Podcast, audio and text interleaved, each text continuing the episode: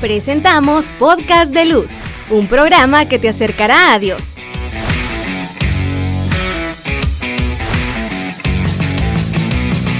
Segunda temporada.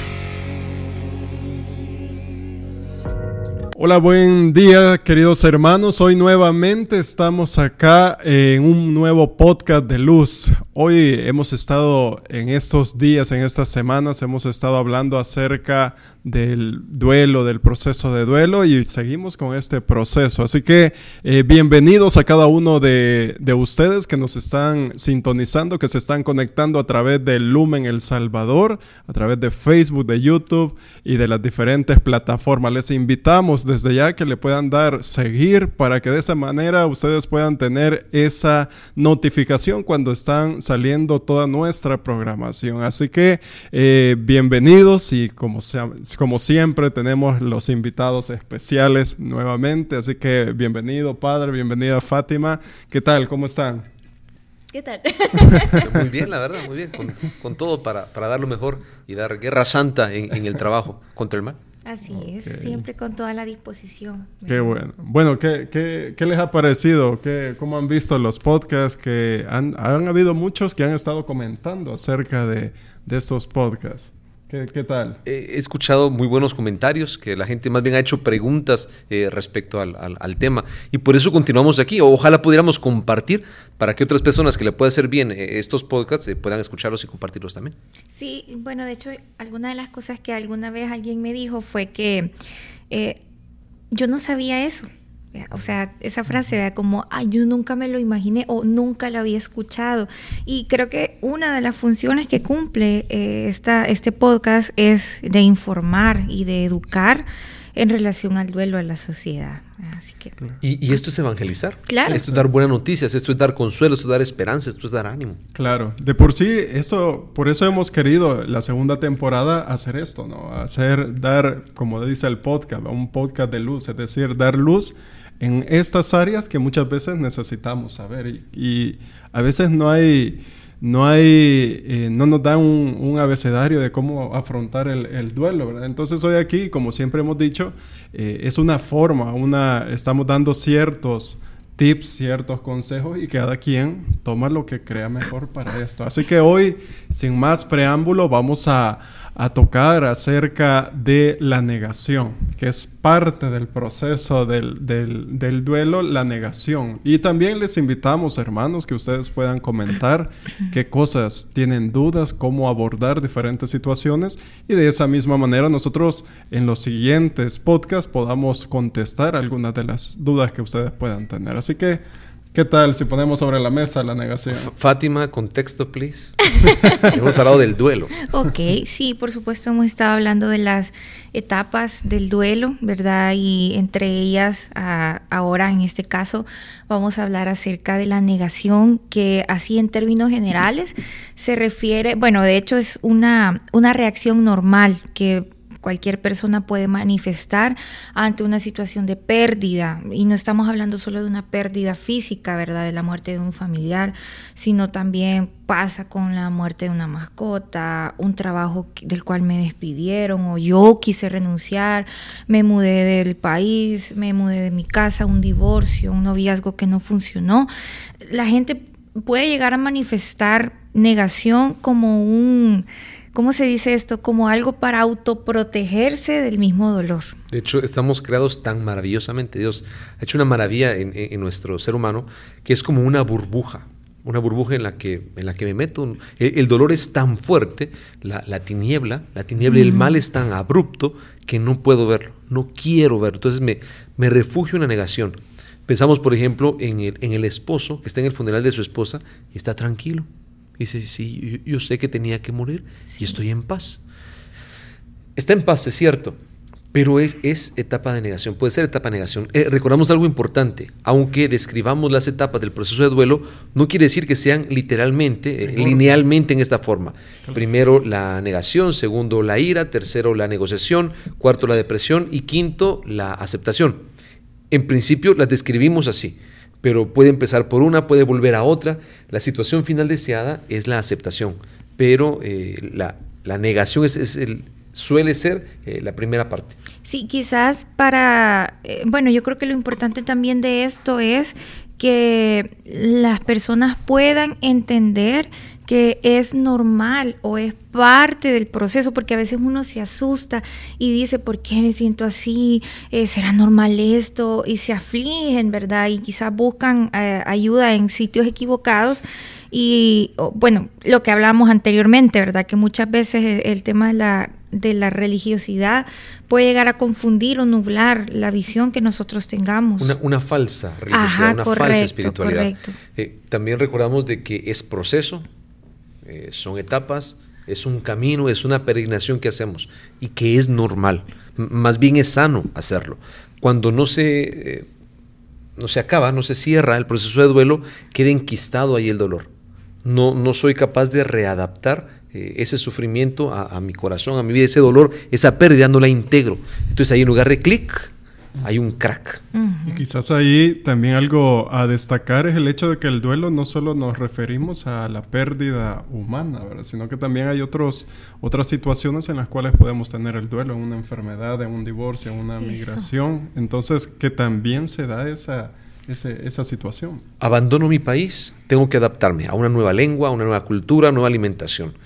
Eh, se me murió mi perrito, y era quien me acompañaba todo el día. Siento eh, una, pérdida significativa. Eh, me divorcio, me voy de estudios a otro país. Es parte normal. El diagnóstico de una, de una enfermedad, ¿verdad? O cuando alguien sufre un accidente y tiene que, digamos, pierde ciertas funciones y tiene que someterse a un proceso de rehabilitación. Eso también, muchas veces la gente dice, no, ya no quiero, ya, no, no, no, no quiero ir así me voy a quedar o, sufren una amputación de algún miembro de la parte de su cuerpo, lo mismo, ¿verdad? Y, quizás eh, esperaríamos que e, esto sea como una ventana para, para quien lo está viviendo. Ah, yo alguna vez tuve una experiencia con, bueno, alguien me contó, vean, obviamente no vamos a revelar las identidades, pero quiero que sirva para que eh, la gente se, de pronto se pueda identificar. Eh, bueno, todos conocemos que el, cáncer es una, es una enfermedad terminal, ¿verdad? Y escuché la historia de, un hospital donde ese papá no estaba preparado para perder a su hijo y no tenían cómo sacar el cuerpo, ¿verdad? No había un servicio funerario contratado, nada.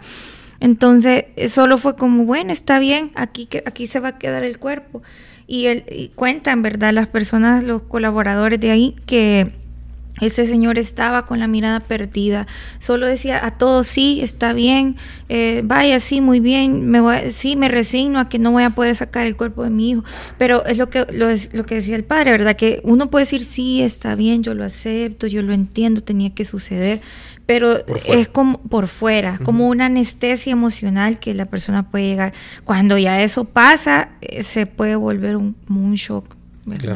Pero de hecho es necesario, necesario y será, será la siguiente etapa también. Eh, bueno, dos etapas después, eh, la etapa de la, de la depresión. Primero la negociación, después la depresión. Ahora, no creo que haya nadie, no creo que hayan papás que estén preparados para la muerte de sus hijos.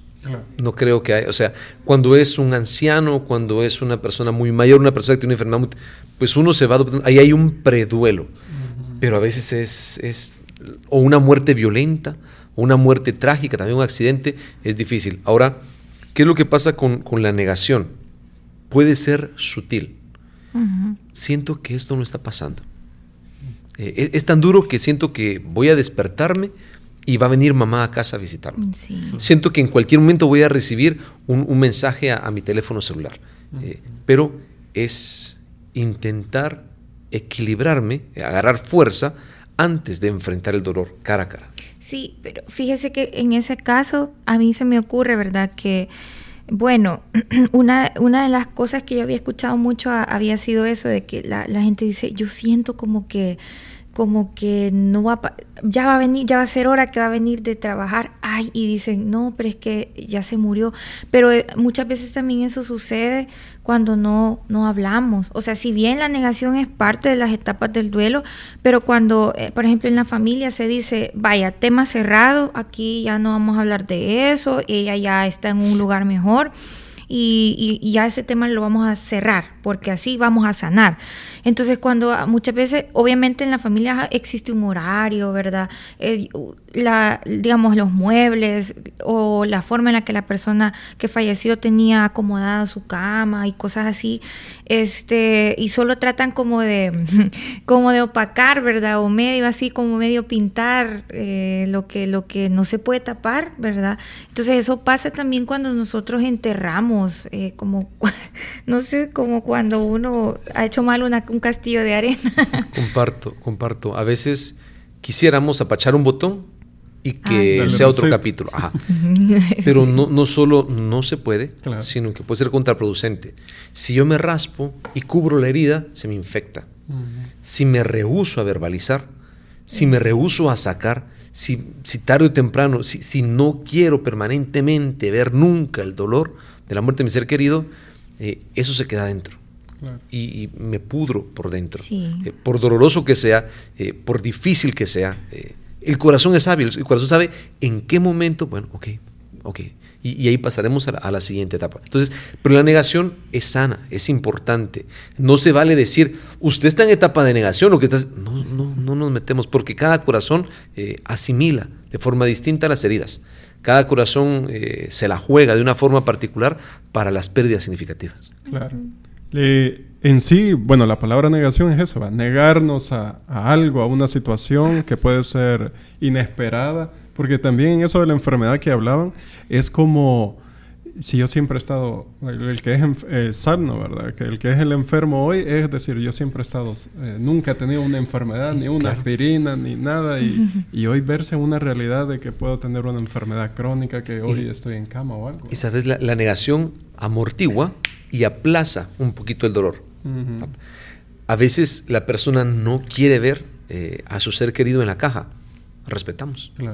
Usted tiene que verlo porque tiene que. No, no, no, no, no, no, podemos violentar a las Otra de las frases tontas. sí, tenemos que hacer un programa de. aquí solo podemos decir frases tontas, pero eh, no son tontas solamente. es una sección aparte. Eh, bueno, sí, usted dijo algo muy importante, o sea, el hecho de amortiguar sí pasa, pero no va a evitar que choquemos con la realidad, ¿verdad? Que recibamos un golpe de realidad. Eso es necesario. Sí. Pero a su debido tiempo. A su debido tiempo. Si ahorita no quiero ver, si ahorita no puedo ver, santo respeto. Mm. Vendrá la etapa no solo de la negociación donde intentaré reajustar, sino la depresión, se llama así, eh, donde estoy de frente, de cara a cara con el dolor, con el sufrimiento. Padre, pero pregunta, eh, vaya, porque obviamente la persona no puede permanecer en negación por tanto tiempo. Por, eso es etapa. Pero cuando se, como cuando la, uno puede empezar a sentir que se empieza a encender la alarma y que esto no está bien, o sea, no está normal. No, no podemos dar una fecha, no podemos dar un tiempo. O los signos, vaya, signos de alarma. ¿Cuándo se enquistó? Cuando solo da vuelta alrededor de eso. Y ya pasaron, qué sé yo, tres años, cinco años, ¿sí?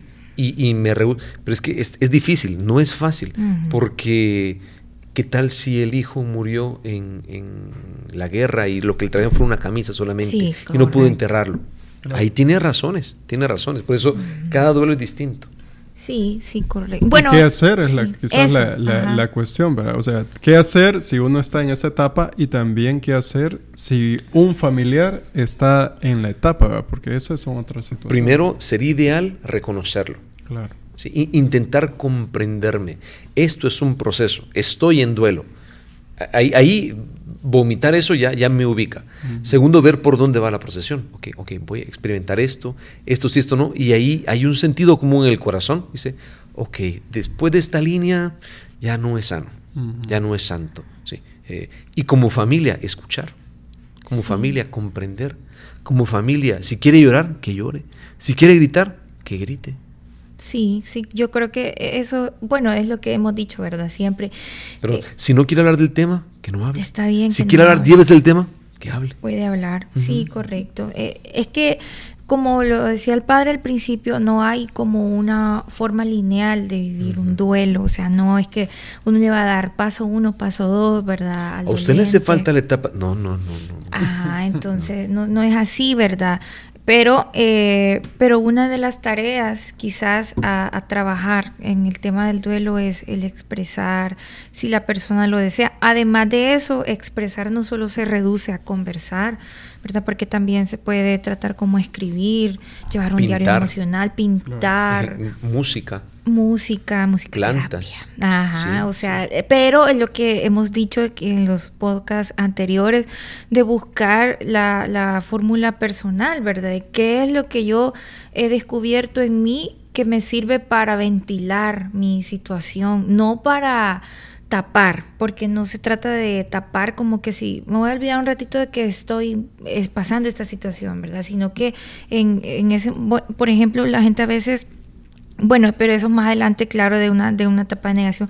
Idea junto a los miembros de la familia, eh, homenajes de- o memoriales, ¿verdad? Para, puede ser que un almuerzo en un campo o una tarde en la playa, donde cada uno pueda escribir lo que tenga para decir y de pronto uno puede estar en negación y los otros en depresión, pero eh, van a estar conviviendo todos. Es, es como cuando hay terapia grupal, ¿verdad? Se siente muy bien porque estamos todos viviendo una, la misma situación. No me siento solo, me siento acompañado.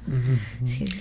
Aquí hay que cuidar mucho también, en, en esta- en todas las etapas, eh, narcotizar el dolor. Cuidado. ¿Qué narcotizar? Usar falsos, eh, falsas situaciones de apoyo.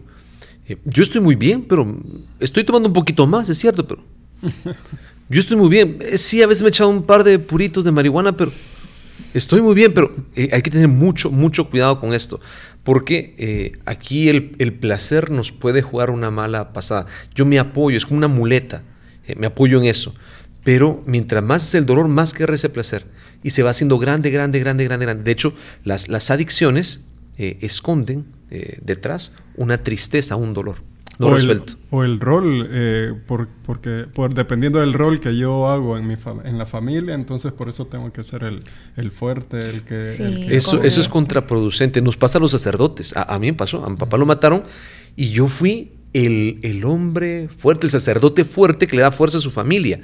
Pero mi hermana me dijo, mi hermana es psicóloga, me dijo, eh, ¿qué pasa? O sea, ¿por qué no sos el hijo que llora a su papá que asesinaron, sino el hombre? Pero era un rol. Y, eh, el- el- cu- ¿Cuál es el asunto de esto? Eh, cuidado en qué nos apoyamos. Eh, hay salidas positivas, hay salidas negativas.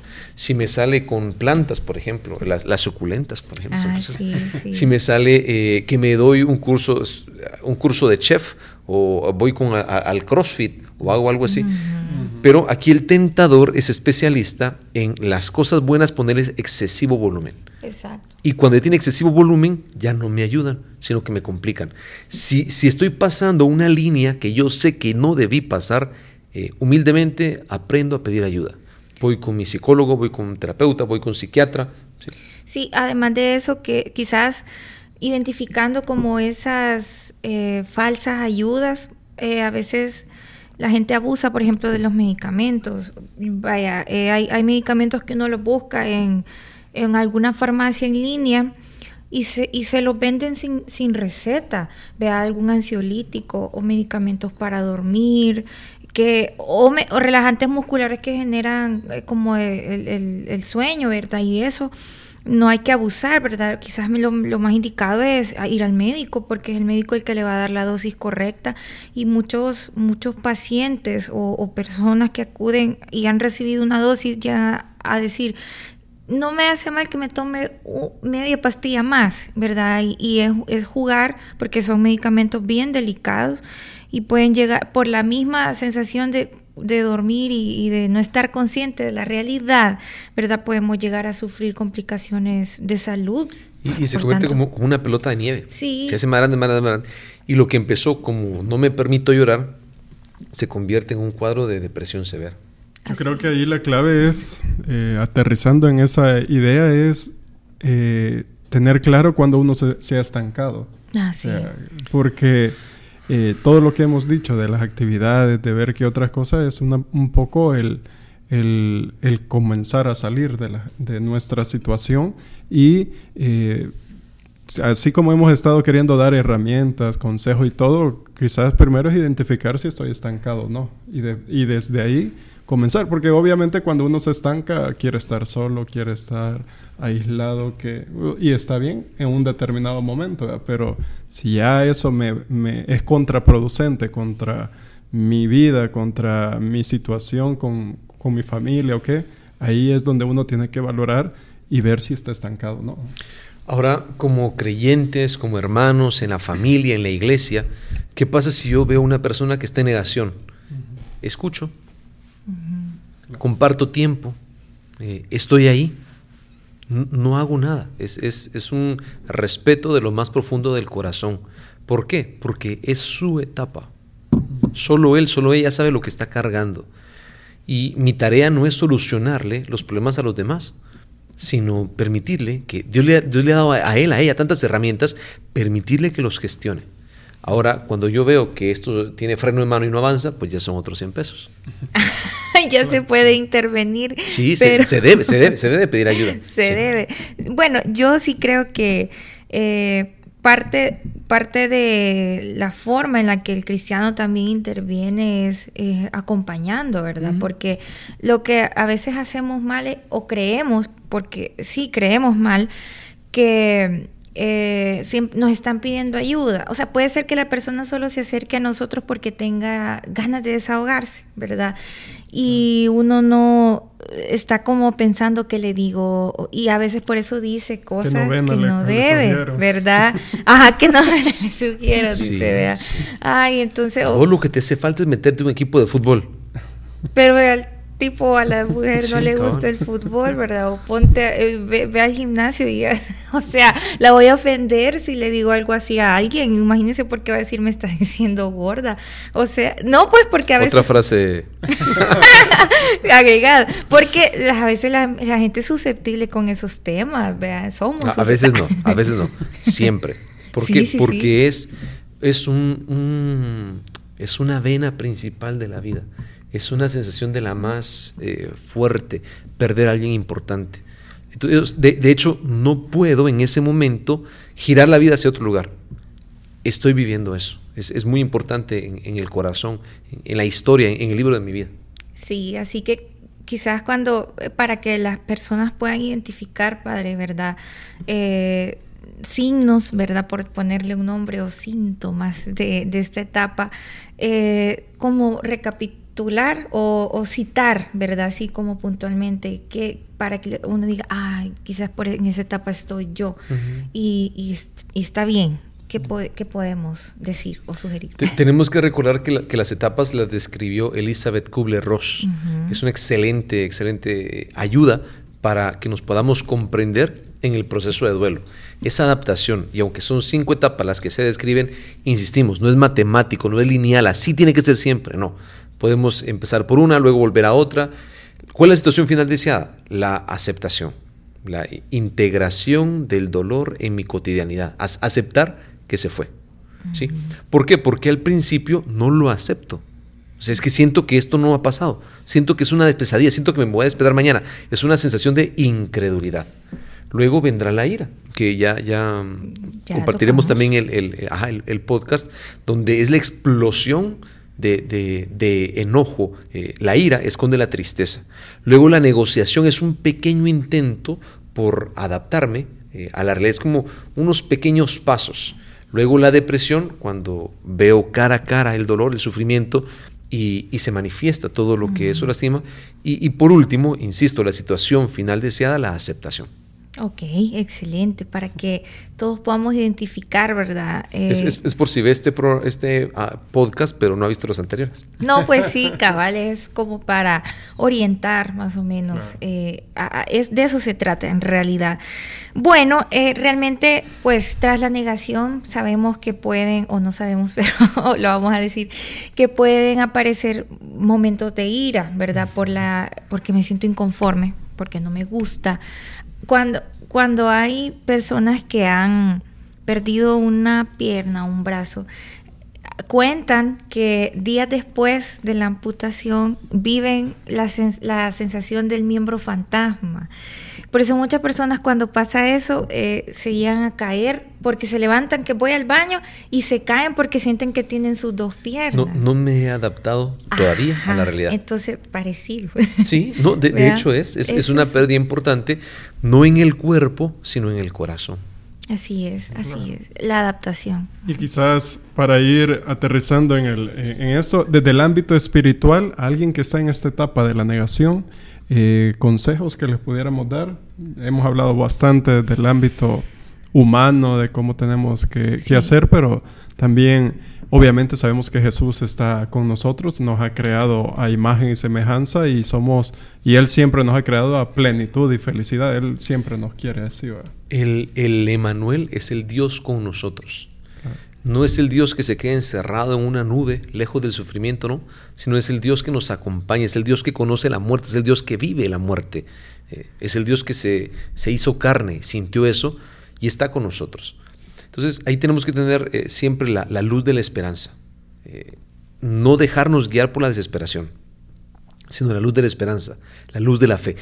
a mí me encanta estar en funerales y le digo a la gente, para esto es la fe, para esto es la esperanza. No, permitan, no permitan que la muerte, no permitan que el dolor sea más grande que el amor. Al contrario, que el amor una lo que por un ratito la muerte separa.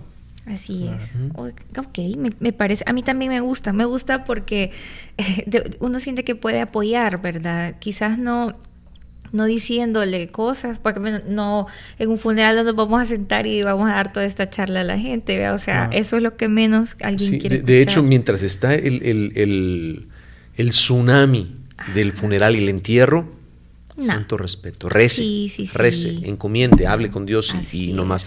Por favor, no den consejos. Usted lo que tiene que hacer, no damos consejos, ¿no? Porque el consejo significa yo sé y tú no. Y yo te tengo que decir, eres tan bayunquito que yo te tengo que decir lo que tiene que hacer.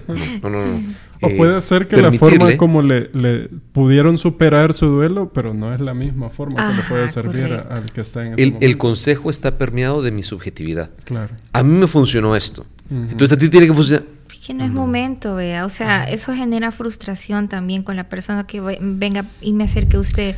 Mire, a mí me pasó y ya va a ver que en un par de meses, y me pongo a contarle mi historia, es, vea. Es, un insulto, es un insulto que alguien me abre el corazón y me muestra su dolor y yo le, yo le diga, no me importa tu dolor, yo te voy a enseñar el mío. Así es, así es, así que eso son... Pero pasa muy seguido. Sí, pasa, o sea, yo he visto, por ejemplo, no es que esté mal lo que voy a decir, pero porque digamos que nosotros somos humanos y está el doliente, digamos, ¿verdad? Y se le acerca a alguien llorando a mares y, lo siento y empieza a hacer ahí el, el drama. Y, a veces más parece que está más fuerte la persona que ha sufrido la pérdida directa a los que acompañan, ¿verdad? El, ego nos traiciona. Con mucho cuidado. Lo pues. siento. ¿Estás sintiendo vos que se te muere un hijo? ¿Estás sintiendo vos lo que.? No, no, no puedes. No, no, siente una empatía, vea, ahí dice, pucha. Ojalá. Ajá. Sí, cabal, pero no, realmente, o dar el pésame, ¿verdad? O sea, son cosas que no, que le digo a esta señora, basta con dar un abrazo. Si no sé qué decir, no, digo nada, por favor. no hace falta que lo diga. Voy a rezar por ti. Ah, sí. Le pido al Señor que te dé paz. No, no hace falta decírselo, siéntelo voy a rezar para que Dios te dé las herramientas necesarias para que, para que logres adaptarte a esta situación. Pero no, no tengo por qué decirlo. Siéntete acompañado, ¿verdad? Y, pero no más, ¿verdad? ven, te voy a leer este versículo de la Biblia. Por ejemplo, eh, un, gesto de amor es, sin que lo diga, eh, voy a pagar, eh, voy a ofrecer, voy a ofrendar ah, nueve misas. Correcto. Un, novenario. Y yo voy a ir a la misa todo y voy a pedir por, por, por, tu ser querido. Sí, o por ejemplo en, el, en los rezos que se hacen en, en, las novenas, ¿verdad? te ayudo a armar el altar, por ejemplo, o quieres que te ayude con los cantos, si alguien canta, o te ayudo a rezar, o te consigo, porque a veces no se tiene el acceso, ¿verdad? O sin que nadie sepa, nos organizamos para económicamente apoyar a la persona. Eh, eso, eso ayuda, eso, hace mucho. Eso ayuda, sí es, así que... Bueno, creo que siempre no nos alcanza el, tiempo, Para, para, ver esto, pero estamos en este proceso. Este podcast, eh, estos podcasts sirven para eso, ¿no? Para darnos luz eh, en estos momentos, en estas situaciones. Y yo creo que más de alguno cuando esté en, un funeral o esté con alguien que conoce se va a acordar de, algún tipo. Y eso es lo que queremos, pues, que, que Dios ilumine a cada uno de nosotros a través de su espíritu para que en estos momentos que son difíciles para cada ser humano puedan estar ahí. Así que eh, igual invitarles a que los podcasts anteriores los puedan ver, el proceso de duelo eh, también, que es muy interesante. Eh, la próxima va a ser acerca de la ira y así vamos a ir viendo otros podcasts para que ustedes también puedan tener esta, estos, estos consejos. Esto, no, no tenemos la verdad absoluta, valga la aclaración, ¿verdad? sino que solo son consejos que podemos dar para que puedan seguir adelante. Así que les invitamos a que puedan seguir sintonizándonos todos los viernes. Saben que estamos a, a, partir de las 8 de la noche y les invitamos de igual manera a que puedan eh, eh, seguirnos a través de nuestras redes sociales para que así puedan saber en qué momento estamos transmitiendo en vivo. Así que, Padre, nos despedimos con la bendición. Claro que sí, le pedimos al Señor, al Dios de la vida, que nos dé su gracia para seguir adelante siempre.